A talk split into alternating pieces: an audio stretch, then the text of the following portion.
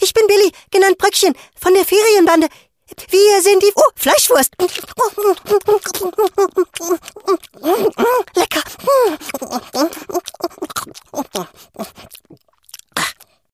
Ähm, und ihr hört die Giganten. Das sind Markus Holzer aus Wien und Michael Shaggy Schwarz aus Fulda.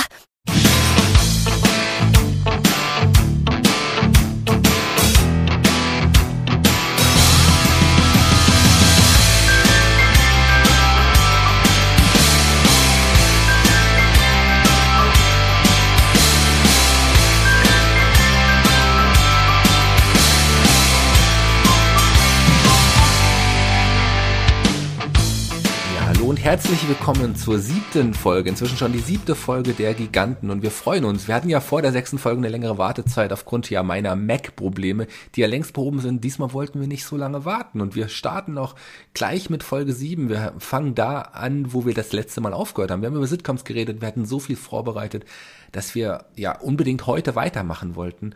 Und Markus, ich weiß, letzte, wir haben mit Fraser das letzte Mal aufgehört. Fraser äh, hat dir gefallen, du hast inzwischen auch eine Folge geschaut, aber ich will jetzt gar nicht mehr über Frasier reden. Ich will jetzt hören, welche Serie du uns heute mitgebracht hast. Ja, ich glaube, das ist auch eine Serie, die ähnlich wie bei mir Frasier, die du nicht so intensiv verfolgt hast.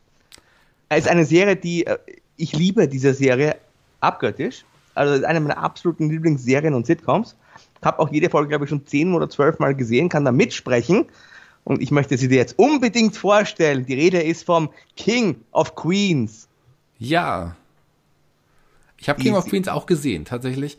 Aber, aber ich hatte gerne? aber erst spät. Ich hatte sehr lange eine Antipathie gegen die Serie. Ich werde dir gleich sagen, warum. Oh, bin aber gespannt. Hatte ja, gar nichts mal mit gespannt. der Serie zu tun, aber fang du mal um, an.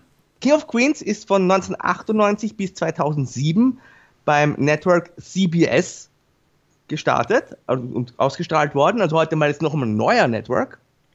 Gab also 207 Folgen in neun Staffeln. Die Basis war eigentlich eine amerikanische Comedy-Sketch-Show der 50er Jahre, die Honeymooners, als jetzt so ein Ehepaar ja, dargestellt wurde und mit äh, komödiantischen Elementen dargestellt wurde, so in Schwarz-Weiß noch.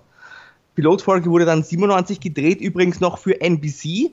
Die hatten aber dann nicht genug Geld, gab es eine Etatkürzung und deswegen hat einfach dann CBS sich gedacht, na gut, dann greifen wir halt zu. Hm.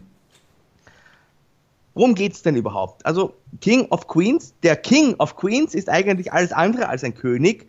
Das ist nämlich der übergewichtige Paketfahrer Douglas Doug Heffernan, der für das Logistikunternehmen IPS, also Persiflage auf UPS natürlich, durch ja, den Stadtteil Queens in New York City fährt und da die Pakete austrägt. Er lebt zusammen mit seiner Frau Carrie, die anfangs eine Rechtsanwaltsgehilfin ist, die wunderschön ist. Also eigentlich ist sie viel zu schön für ihn. Er hat dann nach oben geheiratet und sie ist aber dafür auch ein sehr, sehr schwieriger Mensch. Also ähnlich wie das auch bei mir äh, im wahren Leben so war kürzlich. Und er kommt halt mit der irgendwie noch zurecht, weil sie halt wirklich lieben, aber sie ist halt auch eine Frau, die ja, die auch mal schnell aus der Haut fährt oder so und auch sehr hohe Ansprüche hat und er bemüht sich da halt. Das ist aber noch nicht das wahre Konfliktpotenzial. Das Problem ist nämlich in der Pilotfolge, zieht Carries Vater Arthur, der versehentlich sein Haus niederbrennt, zieht der bei den Heffernans ein, zieht da in den Keller und Arthur wird da halt quasi von den beiden ausgehalten und Arthur ist ein, ein, ein, ein ja, ein, ein, ein, ganz schwieriger Mensch. Der hatte zeitlebens, hatte 100 Jobs, hat nichts richtig gehalten. Er ist eigentlich ein, er, trau, er, er hat irgendwie auch, wie soll man das ausdrücken? Er, er kann Dinge nicht einschätzen und sich selbst nicht einschätzen, begibt sich immer in die absurdesten Situationen. Eigentlich ist der Arthur ein großes Kind. So ist ein bisschen wie der Alf, wenn man dazu vergleichen möchte. Und das, dadurch ergeben sich halt dann diese lustigen Situationen. Es gibt halt immer, in jeder Sendung gibt es eigentlich mindestens zwei Storylines, was ganz interessant ist. Also einmal dreht sich das um Dougs Arbeit und dann gibt es mal eine Ehegeschichte und dann hat wieder Arthur was eigenes am Laufen. Und das finde ich ist in der Serie so gut gelungen. Also es ist eigentlich für eine Sitcom doch sehr vielschichtig geschrieben. Vielleicht doch ganz kurz zu den Darstellern, das ist teilweise ganz interessant. Douglas Heffernan ist von Kevin James dargestellt das ist ja jemand, der auch inzwischen sehr viele Kinofilme dreht, komödiantische Kinofilme dreht und äh, kommt aus dem Stand-up-Bereich. Die Sendung wurde extra für ihn auch entwickelt. Da war auch sein Freund Ähm, Raymond war da sehr, ja, federführend, sage ich mal, von Everybody Loves Raymond. Wir haben vorher schon über Universen gesprochen, wo Charaktere immer wieder auftauchen und so weiter. Ray Romano von Everybody Loves Raymond taucht auch ein paar Mal beim King of Queens in dieser Rolle auf, bringt auch seine Familie mit und man hat dann hier quasi diese äh, Synergie gebracht, um den King of Queens bekannter zu machen. Carrie Heffernan, dargestellt von Leah Rimini, die hat ja kürzlich ja, für Schlagzeilen gesorgt, als sie Scientology verlassen hat. Weil du das mitgekriegt hast, hat sie auch ein das habe ich ja. mitbekommen. Also ich, das war auch einer der Gründe, warum ich die Serie damals nicht so geschaut habe. Tatsächlich, weil ich hatte da schon eher arge Probleme mit dieser Sekte und dann jetzt vor ein paar Jahren hat sie das tatsächlich verlassen und hat sogar ein großes, artiges Buch darüber geschrieben, was auch sehr, ja, sehr interessant ist. ist. Toll. Also, interessante Frau, ähm, lohnt sich, also das Buch zu lesen lohnt sich definitiv. Da sieht man, was Scientology wirklich für eine schlimme Gruppierung ist. Wie man auch eigentlich kennen könnte, ist natürlich Jerry Stiller, der Vater von Ben Stiller, der den Arthur Spooner spielt. Das ist auch ein ganz großartiger Schauspieler, der diesen, ja, diesen Arthur ganz wunderbar darstellt mit seinen Wutausbrüchen und so weiter. Und ich weiß, du wirst später vielleicht auch noch mal was zu Jerry Stiller erzählen. Genau, denn Jerry ja. Stiller ist für mich tatsächlich ein ganz wichtiger Charakter bei Seinfeld gewesen und, und für mich immer eng mit Seinfeld verbunden. Die Rollen sind aber auch ähnlich. Die sind schon ähnlich, tatsächlich. Ja. In der Darstellung auch. Das wirst ja. später noch erzählen. Und ansonsten gibt es natürlich hier noch den besten Freund, den Deacon und den Spence Olchin, das ist ein bisschen so ein Loser. Und dann gibt es den Cousin Danny Heffernan und wiederkehrende Rollen. Es gibt auch, ja, es gibt auch noch eine, eine Hundesitterin, die, der Job ist eigentlich mit Hunden auszugehen. Die wird aber von den Heffernans kurzerhand verpflichtet, um hier den Arthur spazieren zu führen, damit er am Tag einfach mal nicht so viel Blödsinn macht und aus dem Haus kommt. Und äh, ebenfalls noch erwähnenswert ist der Luther Rigno. Kennst du den noch? Den, den unglaublichen Hulk Na aus klar, den 80er Jahren? Aus der Serie. Der, Aber der spielt sich doch auch selber ja, in der Serie. Ja, der spielt sich selbst. Und da gibt es ganz, ganz wunderbare Persiflagen auf, auf ihn selbst und Sprüche. Und ich habe den übrigens vor einigen Tagen auch, äh, nein, sind schon Wochen, auch getroffen. Der ist wirklich noch immer sehr beeindruckend. Körperlich und so. Das glaube ich, aber der ist halt auch nicht mehr der Jüngste, aber trotzdem arbeitet er noch hart in seinem Körper. Du es gab halt, nee, sorry, du zuerst. Ja, ein, ein weiterer großer Schauspieler inzwischen, der auch in vier Folgen mitgespielt hat, ist der Brian Cranston. Der war tatsächlich der, ein, ein Nachbar, Tim Sexky, gemeinsam mit seiner Frau Dorothy Sexky. Und Brian Cranston ist ja eigentlich auch ein sehr vielseitiger Mann. Der hat ja auch bei Malcolm lange mitgespielt in einer komödiantischen Rolle. Und hier stellt er auch sein Comedy-Talent unter Bewehr. Wo er auch mitgespielt hat, übrigens, witzigerweise, da schließt sich der Kreis wieder, auch eine wiederkehrende Rolle bei Seinfeld gehabt. Mhm. Also unglaublich, ne, wie sieht. Generell gibt es ja einfach ganz, ganz viele Querverbindungen beim King of Queens, die ich ganz spannend finde. Also generell lässt sich sagen, die erste Staffel lief so mittelmäßig. Dann hat Kevin James selbst die Rolle des ausführenden Produzenten übernommen. Es wurde die Serie ein bisschen adaptiert. Also einige Dinge wurden rausgenommen, zum Beispiel irgendwie die Schwester von Carrie gab es nicht mehr. Der beste Freund Richie ist dann auch irgendwann mal verschwunden, wurde dann eben durch den Cousin Danny ersetzt und vor allem wurde diese Figur des Douglas Heffernan ganz, ganz stark von Kevin James ja, beeinflusst. Es war eigentlich quasi seine verlängerte Darstellung im Fernsehen, wie man so oft bei Sitcoms auch hat. Also ich sag mal, der Douglas Heffernan war plötzlich UFC-Fan, der war Fan der New York Jets, der war ein großer Fan von Eddie Money, dem Musiker. Es war eigentlich Kevin James in, mit anderem Namen. Und diese Verstrickungen, die zogen sich dann durch diese gesamte Serie. Es gab Backstage ein gutes Verhältnis zwischen allen Darstellern, eben auch, weil da so viele ja, untereinander bekannte Leute mitgespielt haben. Zum Beispiel Anne Mara, die ja Kate Tenners Mutter war, da schließt sich auch wieder der Kreis, die spielt die Mutter von Spence und ist furchtbar in den Arthur Spooner verliebt und der lässt sie halt nicht richtig ran. Das Lustige ist, in Wahrheit war Anne Mara, die inzwischen leider verstorben ist, im Mai 2015, die war mit Jerry Stiller tatsächlich verheiratet. Die waren im richtigen Leben tatsächlich ja. ein Paar, ja, das stimmt. Ist, und äh, ja, da gibt es auch noch so andere Dinge. Zum Beispiel äh, Gary Valentine, der Cousin von Doug Heffernan, ist in Wahrheit der Bruder von Kevin James. Und die Eltern von Kevin James heißen im wahren Leben genauso wie die Eltern von King of Queens, Janet und Joe. Und auch der Ehemann von Leah Rimini hat ein paar Rollen bekommen, ebenso wie die Ehefrau von Kevin James.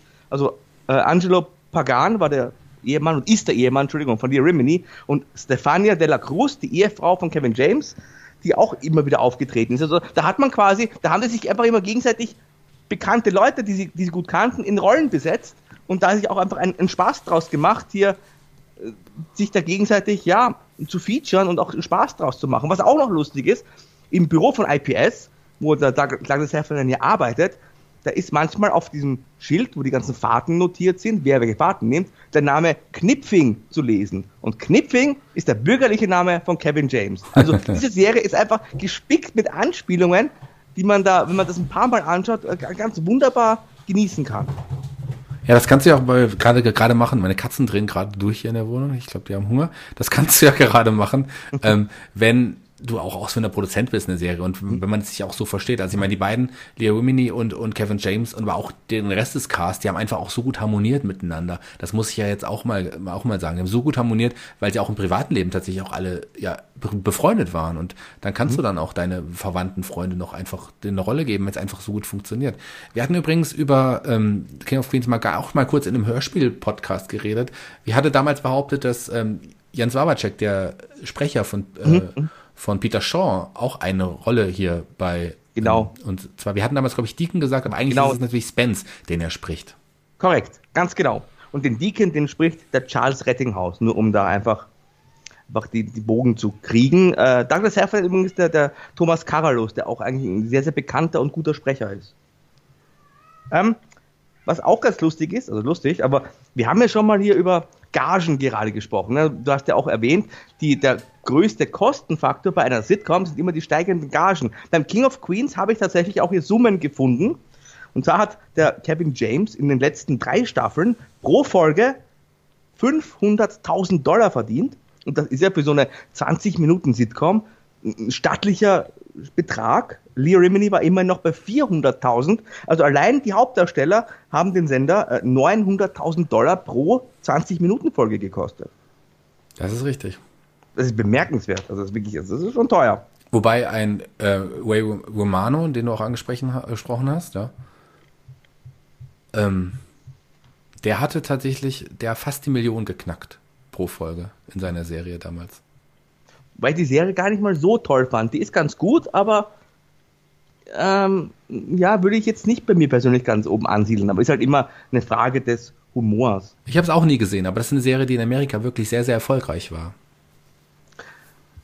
Und warum hast du denn jetzt den King of Queens nie gemocht? Oder warum, warum hast du ihm keine Chance gegeben? War es wirklich nur Scientology? Nein, gar nicht. Das war nur ein Teil davon. Wie gesagt, es war noch, äh, es war auch dass Arthur Spooner für mich nicht Arthur Spooner war, sondern Frank Costanzo. Das war ein kleiner Grund. Aber der Hauptgrund war tatsächlich, dass ich, ähm, ich hatte zu dem Zeitpunkt, als es in Deutschland ja relativ groß war, ein bisschen später war es, glaube ich, auch eine Freundin.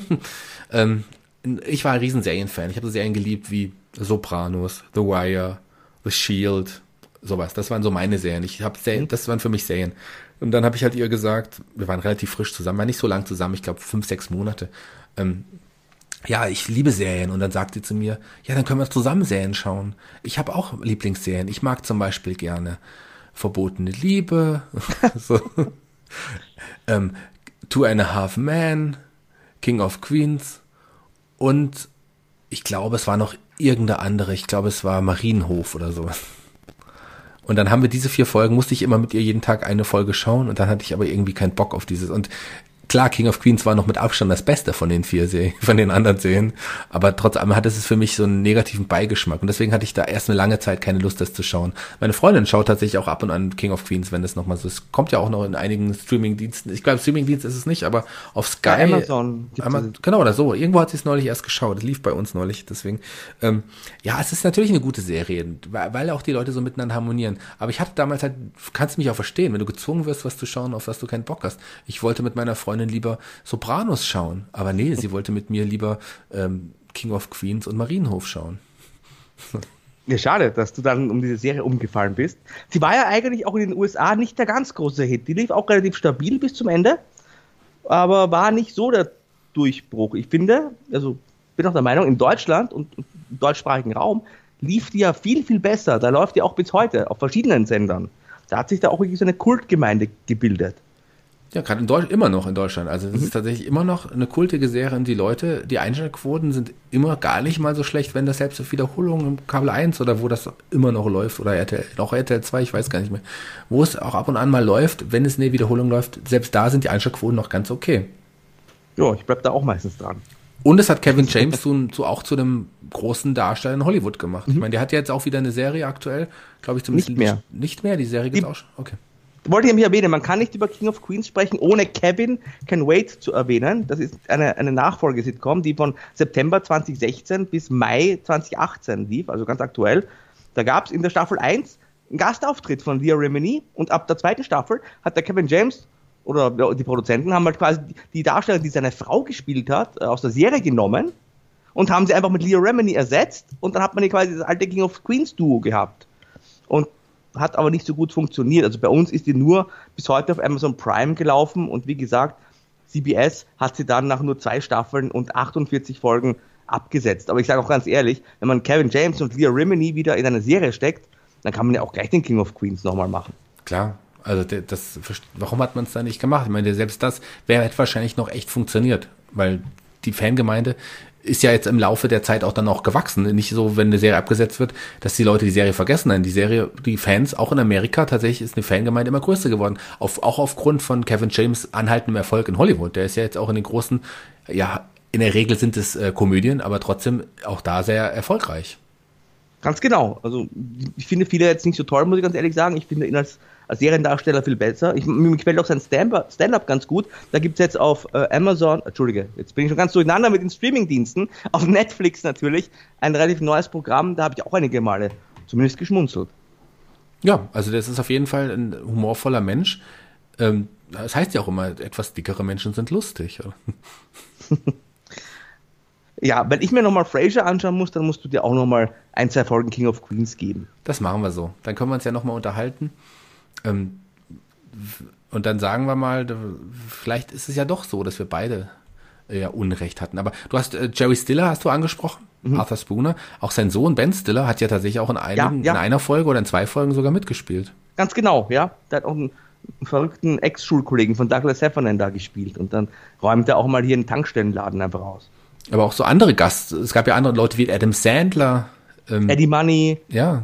Und ja, natürlich, weil eben dadurch, dass alles so vernetzt war und immer auf einem guten Sender gelaufen ist, hat man da natürlich dann auch diese Möglichkeiten gehabt, diese Gaststars einzubauen. Das ist ja auch generell, du hast ja auch bei Frasier erwähnt und so weiter. Das ist bei diesen Sitcoms, wenn die dann gut laufen, dann wollen die bekannten Darsteller und, und Stars da auch gerne mal mitmachen, da, weil sie sich da auch einem sehr breiten Publikum präsentieren können und im Gespräch bleiben. Ja, Eben, dann hat, hat man die Möglichkeit, sich auch mal zu präsentieren. Auch so Leute, ähm, ich kann mich dem Folge dabei Adam West, der Batman-Darsteller aus der alten ja, Serie, ja, auch dabei ja. zum Beispiel. Ja, das ist eine lustige Geschichte, weil da möchte Spence eigentlich den Lou Ferrigno überreden, mit ihm zu einer Convention zu gehen. Das, das mag der Lou Ferrigno lange Zeit nicht machen. Dann lässt er sich doch überreden, schminkt sich sogar grün und kauft sich so eine kleine Hose. und dann trifft aber der Spence den Adam West, den Batman-Darsteller von 1966. Und dann lässt er dann einfach den Lou Ferrigno eiskalt zu Hause sitzen. Aber der Adam West, der kriegt das mit und setzt dann einfach den, den Spence auf der Seite der Straße aus, lässt ihn zurück und hat, sagt dann noch, ja, wir reden sehr viel untereinander und es geht nämlich gar nicht. Ja, King of Queens, einer meiner Lieblinge, du magst sie nicht so gern. Ich weiß aber, jetzt hatten wir eine Serie, die ich sehr gerne habe, wo du nicht so drin bist.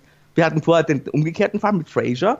Jetzt, du hast es ja vorher schon jetzt mehrmals erwähnt, jetzt muss ja eigentlich dann die Serie kommen, die wir beide wirklich lieben, oder? Ja, kommen wir doch wirklich jetzt zu der Serie, die wir beide auch richtig toll fanden und finden. Und ich glaube, es gibt keine Serie, die ich so oft gesehen habe wie Seinfeld, muss ich ganz ehrlich sagen. Seinfeld ist eine der erfolgreichsten Serien aller Zeiten. Seinfeld ist von den von Writers Guild of America äh, zur auf, zweitbesten Serie, geschriebenen Serie nach den Sopranos gewählt worden und hat auch unglaublich viele Emmys und Golden Globes bekommen. Ähm, Seinfeld lief von 1989 bis ja, bis 1998, 180 Folgen in neun Staffeln. Die Idee kam von Larry David und Jerry Seinfeld selber. Jerry Seinfeld ist, ja, ist ein, auch, wie du sagst, ein Stand-Up-Comedian, im Grunde ein bisschen wie Kevin James, nur dass er tatsächlich auch im wahren Leben Jerry Seinfeld heißt und sich in der Serie mehr oder weniger selber spielt. Auch ganz viele Geschichten, die bei Seinfeld passieren, basieren auf wahren Geschichten, die Larry David und Jerry Seinfeld wirklich erlebt haben. Auch die Charaktere zum Beispiel. Also äh, George Costanzo, gespielt von Jason Alexander, ist ähm, im wahren Leben eigentlich ein bisschen so oder großen, größtenteils so wie Larry David selber. Waren auch gute Freunde, die beiden.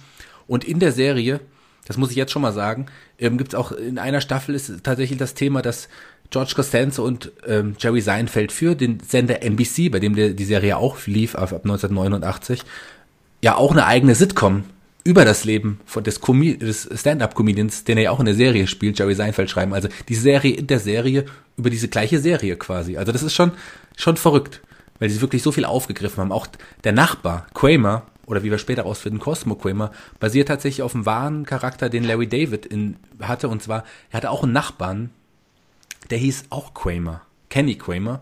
Und auf den basiert tatsächlich der Charakter Cosmo Kramer.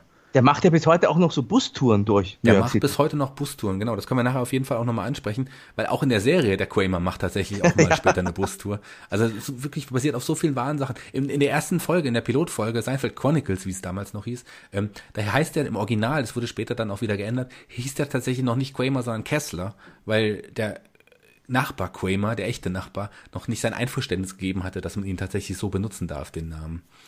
Und ähm, Elaine Bennis, die vierte im Bunde, das sind äh, vier Charaktere, die alle New York spielen, ähm, die basiert auch auf ja, basiert auf zwei Personen, auf der damaligen Freundin von Larry David und der Ex-Freundin von Jerry Seinfeld im wahren Leben. Das ist so eine Mischung aus den beiden Charakteren. Das sind ja vier New Yorker, die ihr Leben in New York genießen. Ähm, die, die Serie spielt meistens in Jerrys Apartment.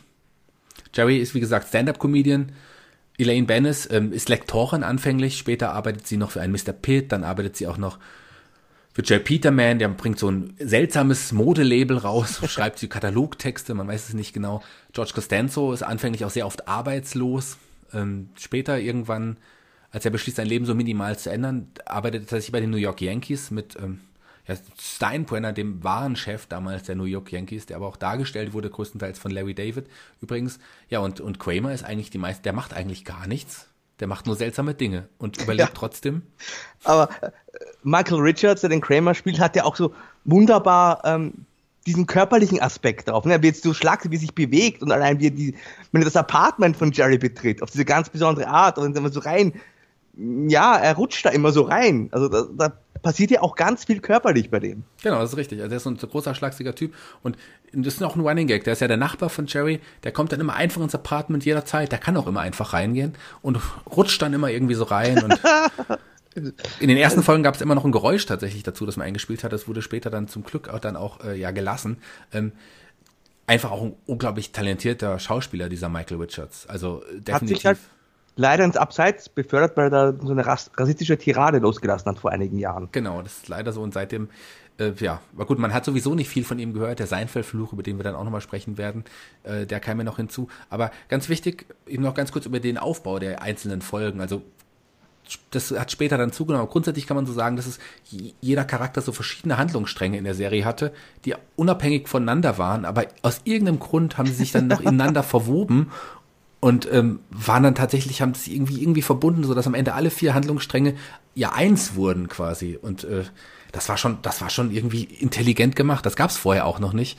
Und das war in vielen Folgen einfach so. Im Großteil der Folgen ist es so. Und das einfach intelligent geschrieben, super geschrieben von auch ja Larry David, der auch sehr viele Bücher geschrieben hat, der aber auch äh, ja die drittletzte und vorletzte Staffel nicht mehr dabei war und da war es tatsächlich mit den Handlungssträngen nicht ganz so krass mehr. Also da waren auch die Charaktere teilweise nicht mehr ganz so ausgefeilt in den Folgen, wobei das trotzdem einige meiner Lieblingsfolgen sind. Aber es war schon ein bisschen anders als dann später. Also wenn man weiß, dass Larry David da nicht mehr geschrieben hat, dann, ähm, dann merkt man das auch schon auf jeden Fall ähm, das Motto von Seinfeld war doch immer eine, eine Serie, in der geht es eigentlich um nichts. Das haben die immer so kommuniziert. Und das ist ja so, diese Problemchen, diese Handlungsstränge, das fängt immer mit völligen Banalitäten an. Also der, der keine Ahnung, dem Jerry wird da ein Floh in, in, ins Ohr gesetzt von seinem Freund oder so, von, von Cosenza zum Beispiel, und denkt er darüber nach, die ganze Folge. Und dann entwickelt sich das so immer weiter, weil dann entdeckt er zum Beispiel so ein Problemchen bei seiner Freundin und dann geht das auch nicht mehr dort weiter. Also so, so, es ist, also sehr über nichts ist natürlich übertrieben, aber es sind schon so, so ganz kleine Alltagsthemen und Banalitäten, die da einfach ganz wunderbar behandelt werden. Genau, man hat sich auf jeden Fall ganz oft angesprochen gefühlt, weil es einfach so wirklich Kleinigkeiten waren, die eigentlich jedem passieren könnten. Es ist tatsächlich, es fing zumindest immer so an, dass eigentlich gar nichts war, keine richtige Geschichte. Also es, es gab wenig, es, diese eine, was ihr erwähnt habt, als die beiden eine Serie geschrieben haben, das war der einzige längere Handlungsbogen innerhalb einer Staffel. Ansonsten ähm, gab es nicht wirklich Handlungsbögen. Die Charaktere haben sich zwar weiterentwickelt, aber es waren wirklich einfach, das war einfach das normale Leben der vier Leute, um, um das es irgendwie ging. Auch die Serie, die die beiden entwickelt haben, hieß ja dann auch, also die hieß dann Jerry übrigens, da gab es in der Serie aber nur den Pilotfilm. Ähm, aber da war es so, dass die, die auch extra den Produzenten von NBC in der Serie, in der Serie innerhalb gesagt haben, ähm, ja, das ist eine Show über nichts, so. Und auch ja. in Amerika war das ja auch immer der Beiname, The Show About Nothing. Und im Grunde ist es ja auch ein bisschen so, tatsächlich. Ja, aber dann ähm, einfach doch um, um ganz, ganz viel eigentlich. Und also ich, ich finde die Serie auch genial und da möchte ich ja auch schon erwähnen, du hast gesagt, die war in Amerika so erfolgreich. Die hat ja auch damals, die letzte Folge hat, glaube ich, Werberekorde eingefahren. Ähm, in Deutschland, im Gegensatz, also wir hatten jetzt Alf, das war in Deutschland super, Al Bundy ist super in Deutschland gelaufen, King of Queens ist besser in Deutschland gelaufen. Seinfeld ist in Deutschland nie wirklich erfolgreich gelaufen.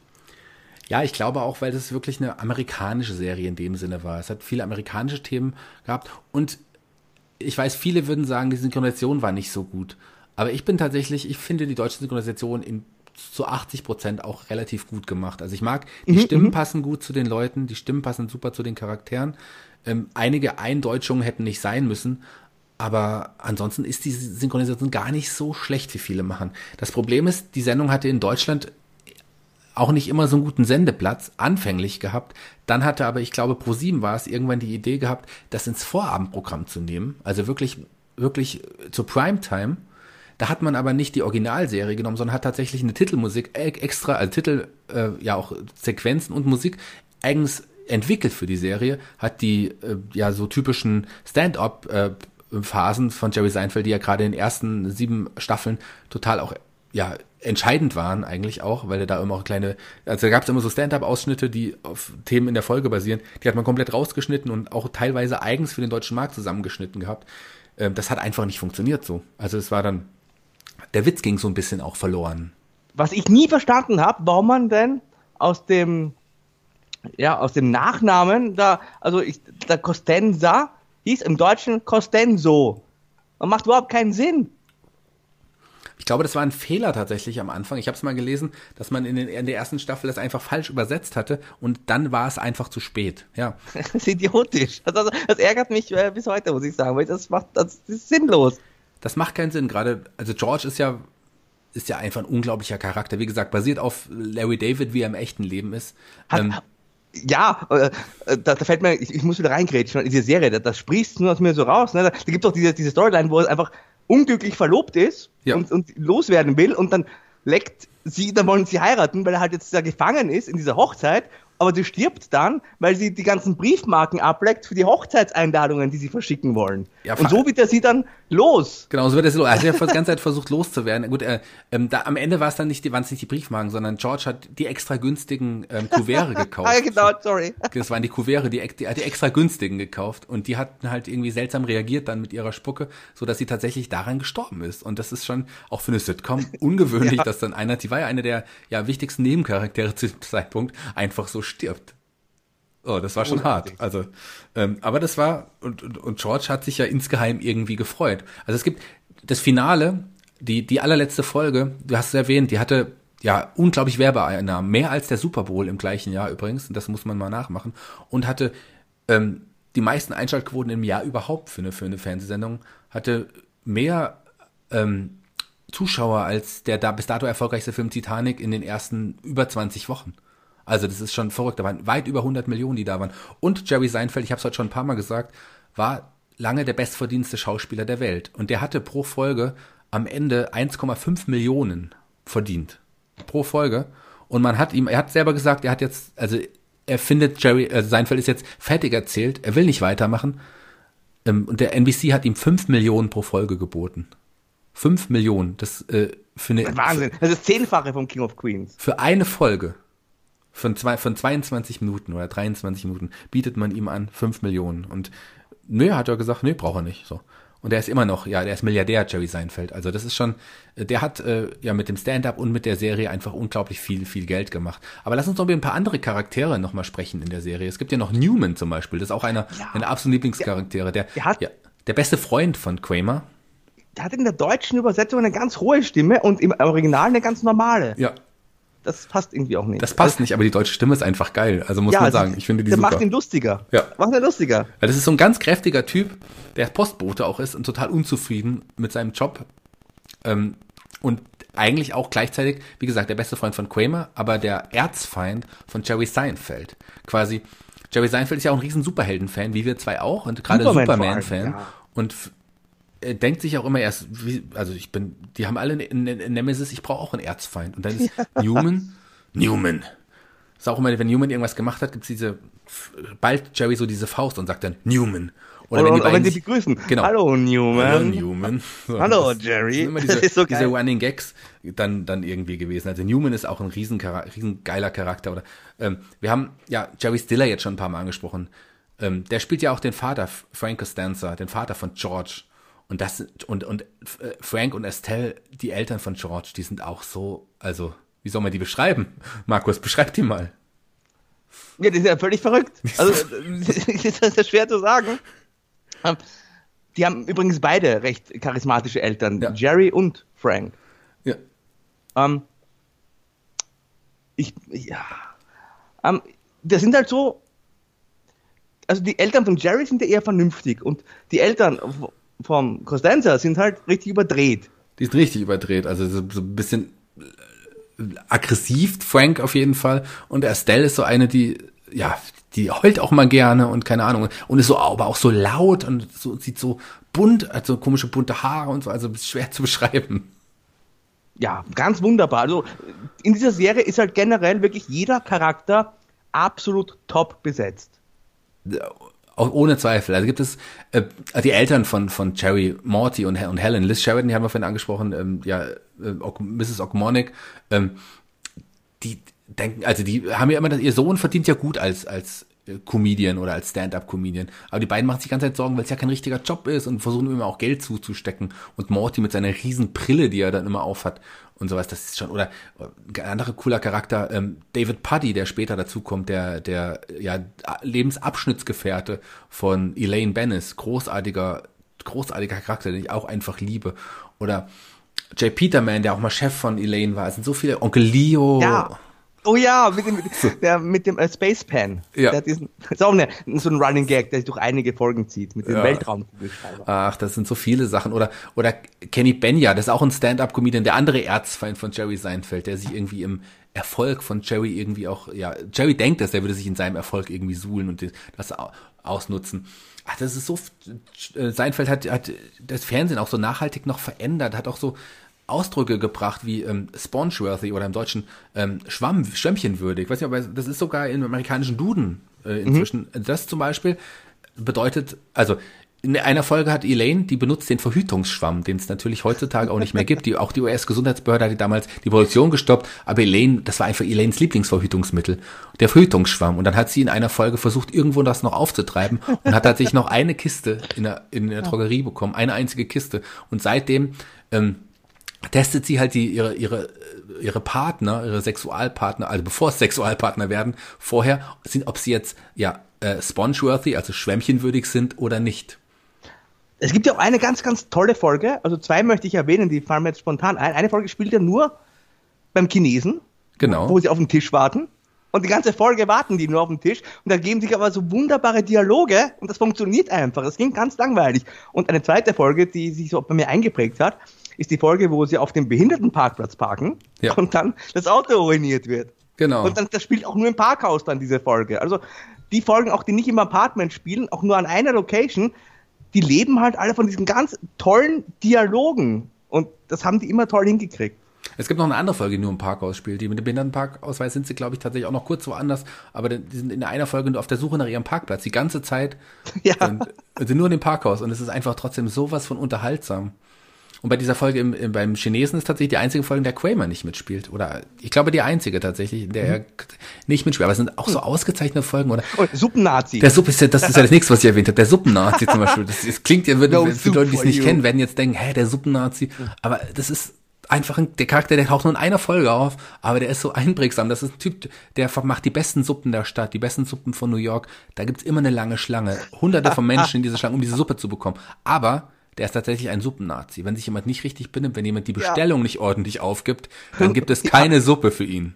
Man darf nicht warten, man darf ja. nicht überlegen, man muss hinkommen, die Suppe sagen, sonst gibt es keine. Und ich habe ja die, die Seinfeld-Serie auf DVD, da gibt es ja zu jeder Folge eine Kurzdokumentation. Und tatsächlich basiert dieser Suppennazi auf einem wahren Charakter den Larry David auch mal hier getroffen hat. Ja, es ist unglaublich, wie viel da einfach auf wirklich wahren Charakteren irgendwie basiert. Und der Einzige natürlich, sich einfach daneben benehmen kann und machen kann, was er will, ist Kramer. Also man sieht ja. innerhalb der Folge, alle stehen da so in dieser Schlange, gehen, Kramer steht einfach da und er hält sich ganz normal mit dem, mit dem Suppennazi. Also das ist schon, schon. Da gibt's ja auch diese Folge, wo Kramer zu lange unterm Solarium liegt ja. und dann für den Afroamerikaner gehalten wird. Also äh, politisch völlig unkorrekt, aber charmant gemacht. Also wirklich, alleine wie wir jetzt reden, ne, wie, wie viele Folgen uns da einfach und Moment, kleine geniale Momente uns da einfach einfallen ich würde auch allen Leuten empfehlen, die jetzt noch nie Seinfeld geschaut haben, weil sie vielleicht auch immer ja, so Probleme damit hatten, weil es ja nie so populär war und vielleicht auch schwierig anmutet. Man muss dieser Serie, man sollte ihr eine Chance geben.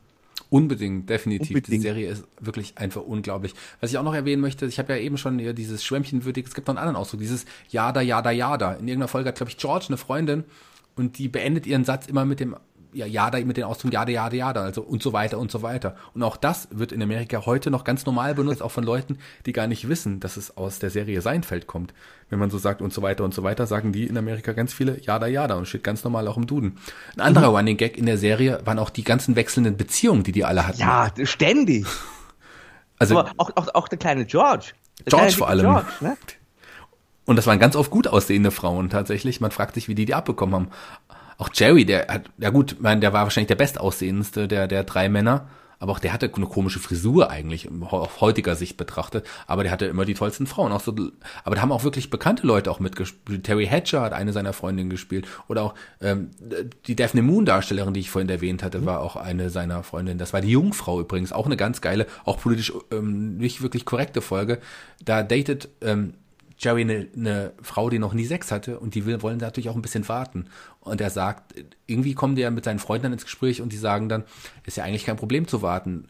Und ähm, dann sagt er aber, ja, ich will aber auch nicht mich selbst befriedigen. Und dann meinen die anderen, hä, das Selbstbefriedigen, das äh, schaffst du doch nicht so lange zu warten. Und, der, und dann daraus entsteht eine Wette. Wer von ja. den Vieren es am längsten schafft, sich tatsächlich nicht selber, selber zu befriedigen. Also das ist, auch ach, eine der Highlight-Folgen. Also es sind so viele Folgen, die einfach unglaublich Highlight sind. Mein, ich, ich liebe ja wirklich das, das Finale auch. Also ich habe ja alle Charaktere, die wir jetzt erwähnen, es gibt ja noch so, so viel mehr Charaktere. Die tauchen tatsächlich alle in der allerletzten Anwalt, Folge nochmal auf. Die an dem, der Anwalt, auf dem Jackie Anwalt Childs, ja. O.J. Simpson basiert. Genau. Jackie Childs, der Anwalt, ist auch.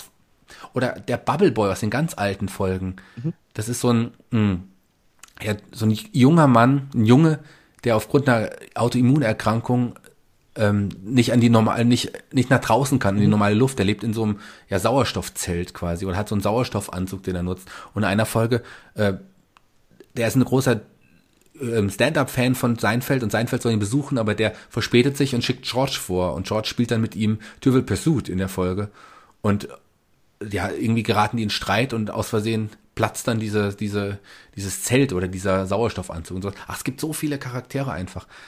Ich, immer wenn wir je länger wir drüber reden, umso mehr fallen einem dann irgendwie auch noch ein. Oder Mickey, der Freund, der, der kleinwüchsige Freund von Kramer, auch, auch ein Mickey Abbott, auch ein Schauspieler, mhm. auch total witzig. Also. Und dann, dann gibt's ja auch noch hier den, den Konkurrenten quasi von, von Jerry. Genau, Kenny Benya. Ja. Genau.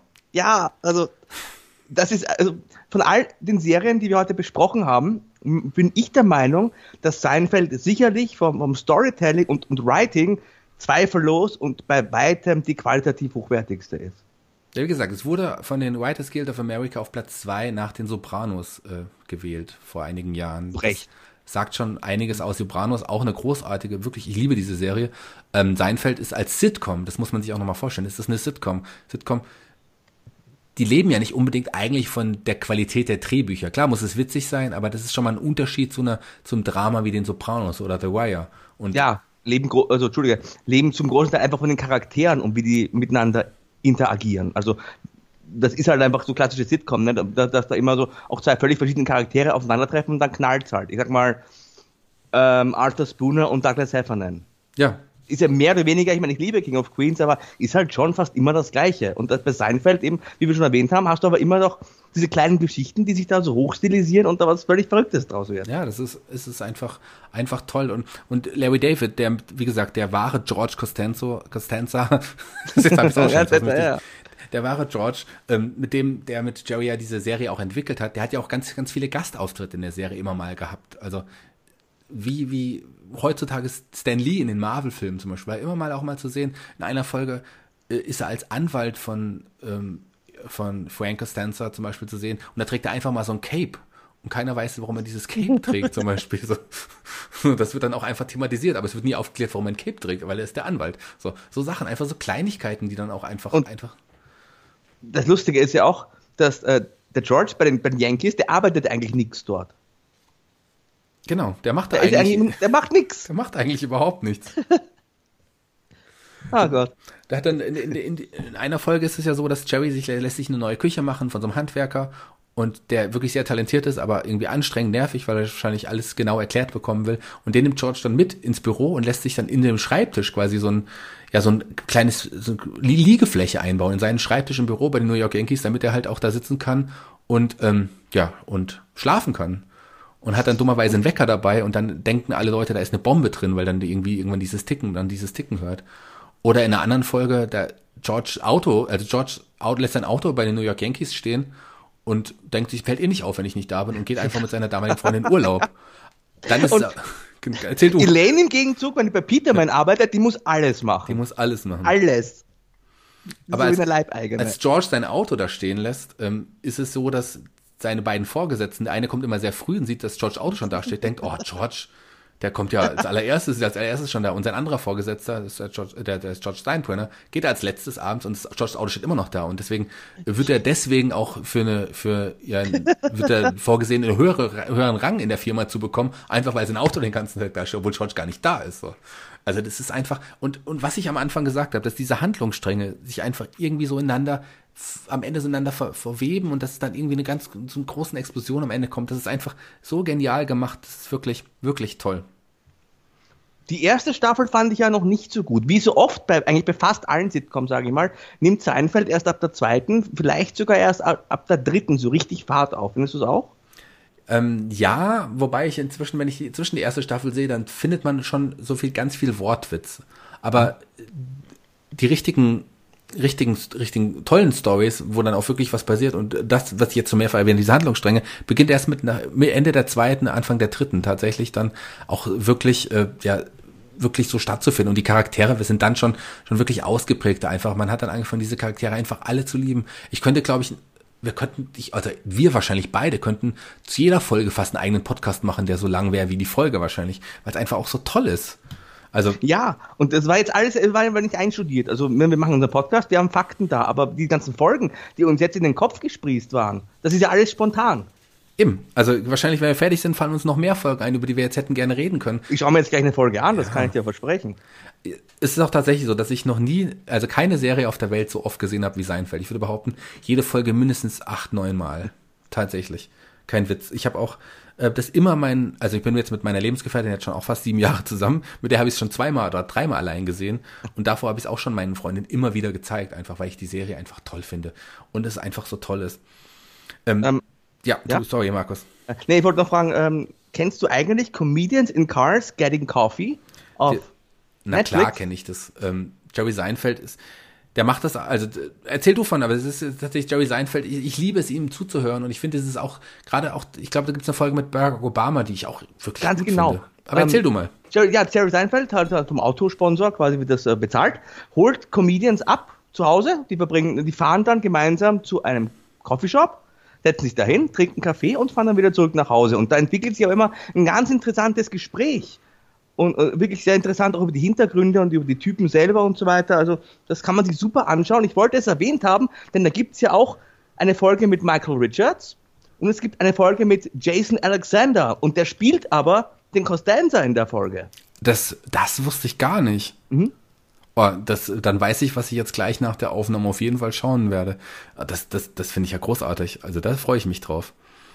Ja, und das war eigentlich das einzige Mal, dass sie dann nochmal diese Rollen aufleben ließen. Und interessant auch mit Michael Richards, das Gespräch war ja dann nach dem Rassismusvorfall, weil ich auch sagen muss, natürlich äh, ist richtig, dass das bestraft wurde. Ich finde es aber auch stark, dass Jerry Seinfeld trotzdem noch zu seinem Freund steht und ihm auch ein bisschen geholfen hat, sich da ja, damit auseinanderzusetzen und auch hier seine, seine Fehler zu äh, bearbeiten. Aber normalerweise im Showbusiness verabschieden sich doch die Leute dann ganz schnell. Ja, und, ne, und, wollen mit dem nichts zu tun haben. Der Jerry Seinfeld ist aber dann trotzdem äh, weiterhin zu ihm gestanden. Und das zeigt jetzt schon, dass eigentlich, also was es für ein Typ eigentlich auch ist.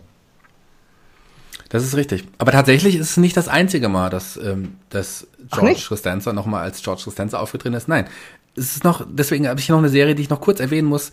Ähm, können wir ja zwischendrin machen. Vielleicht fällt uns dann nachher noch was bei sein Es gibt ja noch die Serie Curb Your Enthusiasm. Hast du mhm. davon schon mal was gehört? Lass es Larry auf Deutsch. Wobei. Ja, das ist äh, Larry Davids äh, nächste Serie gewesen, ne? Genau, Larry David, der ja, der, wie gesagt, Autor und, und Mitproduzent und Erfinder von Seinfeld war, ähm, hat hier seine eigene Serie gehabt auf HBO. Ähm, und da spielt er sich selber. Er spielt Larry David. Im Grunde, äh, wir in Deutschland kennen wahrscheinlich Pastewka oder so, sowas. Mhm. Das ist angelehnt an, an tatsächlich an Kurt the Enthusiasm. Das ist Kurt the Enthusiasm, das ist das Original. Er spielt sich selber, ähm, mehr oder weniger, und er hat so viele Ähnlichkeiten einfach mit George, weil er ist ja auch der wahre George. Auch sehr, ja, auch so ein, Larry David ist auch so ein Typ, der im Grunde ein bisschen wie George, so ein bisschen Versager ist, aber sich für was Besseres irgendwie hält, neurotisch irgendwie ist. Also, und auch da gibt's ganz, ganz viele Gastauftritte von, von bekannten Stars, die sich auch selber spielen. Und Ted Danson spielt da oft mit, der, der ist ganz oft, oft zu sehen, so Leute wie Martin Scorsese. Übrigens, ne, da haben wir dann wieder. Genau. Den, da haben wir so wieder Querverbindungen schon wieder gedacht. Aber auch Christian Slater, Dustin Hoffman ähm, spielen in dieser Serie sich selber einfach mit. Oder ganz interessant, ähm, auch Michael J. Fox spielt in einer Folge mit. Und Michael J. Fox, wir wissen ja, der hat, äh, der hat Parkinson. Und in der Serie ist es so, die sind, äh, der wohnt über ihm und die beiden streiten sich aber, die kriegen sich irgendwie in die Wolle, weil Larry David denkt, dass die Hausverwaltung äh, Michael J. Fox mehr mag und ihn mehr unterstützen, weil er halt eine Krankheit hat. So. Und aber dieser Michael J. Fox trägt, trägt dann zu Hause ganz, die ganze Zeit Springerstiefel und macht extra Krach. Und dann sagt er dann der Verwaltung, dass er extra Krach macht und die sagen, ja, der hat doch Parkinson. Das, das ist aber ein sehr, sehr derber Humor. Ja, meine, das, das bist du bei mir in der richtigen Adresse. Richtig fies, also richtig krasser Humor. Auch, also es ist wirklich, wirklich schlimm. Ähm, das Einzige, was da noch aktuell drüber kommt, ist Jerks, wenn du das schon mal gesehen hast. Nein. Das ist eine deutsche Serie. Du hast Jerks noch nicht gesehen. Nein. Ich weiß nicht, ob das eine Nummer zu hart für dich ist. Ähm, Nein. Jerks, Christian also Ulmen. Damit, ja. Christian Ulmen, bekannter auch Tatortdarsteller, ja, und Farid Yadim, auch ein bekannter Tatortdarsteller, spielen sich da auch selber. Und die Serie ist wirklich hart an der Grenze. Also, ähm, der, die äh, erleben so viele Sachen, betrügen ihre Frauen, reden ganz also ich kann das gar nicht beschreiben. Schau dir den, Trailer von Jerks an. Unbedingt der Anspieltipp für alle, die Jerks noch nicht kennen. Das ist mein aktuell meine Lieblingsdeutsche Serie überhaupt. Sehr, sehr hart, harter Humor, böser Humor, ähm, aber wirklich, wirklich richtig gut. Wirklich richtig gut. Und in, in die ähnliche Richtung geht halt auch oft äh, Kirby Andersjasam. Und ähm, Larry David hat eine Frau, oder in der Serie dann ist es dann schon eine Ex-Frau, die, die äh, zusammengekommen sind, weil er ja der große Seinfeld-Produzent war. So. Und die ist auch Schauspielerin, würde gern jetzt, die sind dann nicht mehr zusammen, er will sie aber gern zurückgewinnen. Und ihr zuliebe schafft er es tatsächlich, den Cast von Seinfeld zurückzubringen, dass sie eine extra Folge drehen. Dann eine Staffel geht nur darum, wie er mit den ah. anderen Charakteren eine neue Seinfeld-Folge dreht. Und in der letzten Folge, der, ich glaube, das ist die, ähm, es war im Jahr 2000, ich weiß gar nicht, ich glaube die siebte Staffel von Kirby eines Jahres und da gibt es eine Seinfeld Reunion, wo alle Charaktere mitspielen, als Darsteller, aber auch die Rolle dann spielen in der Serie. Also man sieht in der Folge tatsächlich eine, eine äh, Seinfeld-Folge. Das ist ja bemerkenswert. Da muss ich mir das anschauen. Haben wir beide füreinander gerade Tipps. Ja, das entdeckt. ist viele Jahre danach und in der Serie, Jerry ist zum Beispiel der Samenspender von Elaines Tochter gilt aber nur als der gute Onkel, also die Elaine will ihrer Tochter das nicht verraten. Ähm, George war zwischenzeitlich sehr reich, ist sehr reich geworden. Er hat nämlich eine App entwickelt für das iPhone und zwar die, das iToilet. Das sagt dir sofort, wo das nächste öffentlichste öffentliche Toilette ist. So, damit ist Jay, also ist mit George Costanza halt reich geworden. Kramer ist noch Kramer. So. Und ähm, Kenny Benya ist auch immer noch aktiv. Also selbst die Charaktere sieht man in der Serie sogar noch in Curdy Enthusiasm. Siebte Staffel lohnt sich definitiv zu schauen. Also wenn man Seinfeld liebt, dann wird man das die Serie auch, auch toll finden. Ne? Ich habe für dich jetzt auch zum Abschluss nochmal recherchiert. Comedians in Cars Getting Coffee, Staffel 3, Episode 6 ist mit George Costanza. Okay, sehr geil. Werde ich mir auf jeden Fall anschauen. Du schaust der Kirby Enthusiasm und vor allem Jerks an. Werde ich machen. Es lohnt sich. Ich will gar nicht, mit Jerks kann ich gar nicht, ich kann da gar nichts sagen. Also das. Ich werde, wir werden sehen. Und du weißt, ich bin mal sehr ehrlich. Ich werde dir auch meine ehrliche Meinung dazu sagen. Wenn du, es gibt ja so Serien, wo man sich fremd schämt, ja? Mhm. Wenn, wenn du schon mal das Gefühl hattest, des Fremdschämens in der Serie, dann, ja, dann potenziere das mal zehn und dann guck, dann ist, dann hast du Jerks. Ich schreibe seit 2001 über Wrestling. Da gab es schon so einige Momente, wo man sich auch fremd geschämt hat. Katie Wick und so. Also ist mir nicht fremd. Ja, aber so Sachen sind dann tatsächlich auch ja Teil dieser Serie. Aber egal. Also Jerks ist auf jeden Fall unser Anspiel. Passt gar nicht zu den anderen Serien, die wir heute erwähnt haben. Ich, äh, lohnen sich auf jeden Fall alle zu schauen. Also das war die eine Folge, die, also es könnte jetzt schon meine Lieblingsgigantenfolge sein, weil es einfach so Spaß gemacht hat mit dir. Ich will gleich aufhören. Das, ich kann gar nicht aufhören. Ich will jetzt, lass uns doch, komm doch her und wir schauen zusammen noch eine Folge Jerks oder Seinfeld oder oder meinetwegen King of Queens oder was auch immer. Ah, ich bin das heiß. Sowohl King of Queens als auch Seinfeld, ich habe auch extra gerade nachgeschaut, gibt es bei Amazon Prime. Curb Your Enthusiasm muss man leider kaufen. Ja, das ist richtig. Es gab es aber eine Zeit auch bei Sky. Okay. Ich glaube, das gibt es bei Sky, wenn du Sky hast mhm. kannst du dir auch ähm, Curb the Enthusiasm anschauen, okay. tatsächlich. Da ist es auf jeden Fall möglich. Ja, also tolle Folge, Markus. Ich weiß gar nicht, was ich sagen soll. Ich hoffe, euch hat es auch gefallen. Ja, ich hoffe es auch. Ich hoffe, dass unser Enthusiasmus da so ein bisschen rübergekommen ist. Gerade bei diesem Seinfeld-Thema. Da ist er da ist auch nur so rausgesprießt. Ähm, aber ist auch schön, dass man das auch merkt. Ansonsten hattest du, glaube ich, auch noch eine spannende Idee dir für die Giganten überlegt. Ja, ich, mich interessiert ja immer, was ihr so denkt. Also erstmal auf jeden Fall, Feedback ist immer erwünscht. Markus, wie ist unsere Nerdpost at giganten. Ganz genau, at giganten.com. Ansonsten gibt's ja auch unsere Facebook-Seite, facebook.com slash giganten. Nicht so schwer. Genau, das ist richtig. Auch da ein Like hinterlassen, wenn ihr es noch nicht gemacht habt. Ähm, gerne auch in dem normalen ja, Podcast-Feed, wo ihr das abonniert habt gerne auch eine Sternebewertung hinterlassen und abonnieren auf jeden Fall. Das hilft uns tatsächlich auch. Das ist immer ganz toll. Je mehr Hörer wir haben, umso besser ist das, umso eine größere Reichweite haben wir, umso mehr Leute können uns hören, umso mehr äh, Möglichkeiten haben wir auch, uns auch regelmäßiger Podcast zu machen. Ähm, das wäre auf jeden Fall ganz toll. Wie gesagt, Feedback hinterlassen. Aber was ihr auch hinterlassen könnt, was ich sehr interessant finde, ist, wenn ihr ein paar Fragen zu irgendwelchen Nerd-Themen habt, gerne Fragen herschicken. Wir würden die auch gerne mal möglicherweise, wenn das klappt, in einem unserer Podcasts beantworten, oder Markus? Ganz genau, also wir haben ja schon einige Themen jetzt durchgehabt, angefangen von He-Man über DC Comics, 80er Jahre Serien, Hörspiele geholt, die Batman-Filme, die Sitcoms, gibt auch noch andere Themen theoretisch, wo ihr uns einfach Fragen stellen könnt. Vielleicht habt ihr auch was wir irgendwie, wenn wir gequatscht haben über Knight Rider oder MacGyver, vielleicht habt ihr da auch noch mal eine, eine Frage, wie wir das oder jenes gemeint haben oder auch einfach über eure Meinungen, würde mich auch interessieren, wenn es da spannende Ansätze gibt. Also gerne würden wir da mehr mit euch in Interaktion treten und das auch im Podcast dann probieren zu verwerten. Und dann gucken wir mal, wie es ankommt. Klar, das ist auf jeden Fall eine schöne Möglichkeit. Gerne Kontakt, Fragen. Ich meine, wir, wir beide haben so viel Nerd-Themen, die wir, über die wir reden können. Ihr doch sicherlich auch. Da lasst uns doch gemeinsam reden. Schickt uns eure Fragen. Schön wäre es. Ja, und empfehlt uns bitte weiter. Empfehlt uns weiter. Das hilft wirklich und das wäre sehr schön. Ja. Wir wollen gerne noch mehr Hörer haben. Der Markus auch, oder? Unbedingt. Also wir, wir wachsen ja zum Glück wirklich und wir haben mehr Hörer im Durchschnitt, also viel mehr Hörer, als wir beide gedacht hätten zu diesem Zeitpunkt des Podcasts. Und das freut mich auch wahnsinnig. Aber je mehr Hörer, desto besser. Das ist richtig. Breiter ist auch dann natürlich das Feedback, das man bekommt und umso breiter kann man sich auch thematisch aufstellen. Und das Tolle ist, gerade jetzt diese Diskussion hat Markus dazu gebracht, einen Satz zu sagen, den er, glaube ich, seit über 25 Jahren nicht mehr gesagt hat. Wir wachsen noch. Das ist richtig. Ja, Markus. Dankeschön. Auch weil ich so frech war, darfst du heute die Abschlussworte sagen. Ich bedanke mich nochmal. Es war eine tolle Zeit. Bis bald. Ja, danke fürs Zuhören. Hat mir wahnsinnig viel Spaß gemacht, wie immer.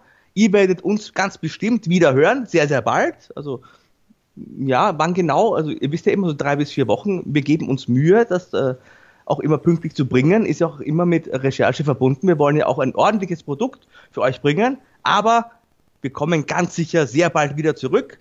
Schickt uns eure Fragen und ansonsten besucht uns bei Facebook. Unsere Website ist giganten.com.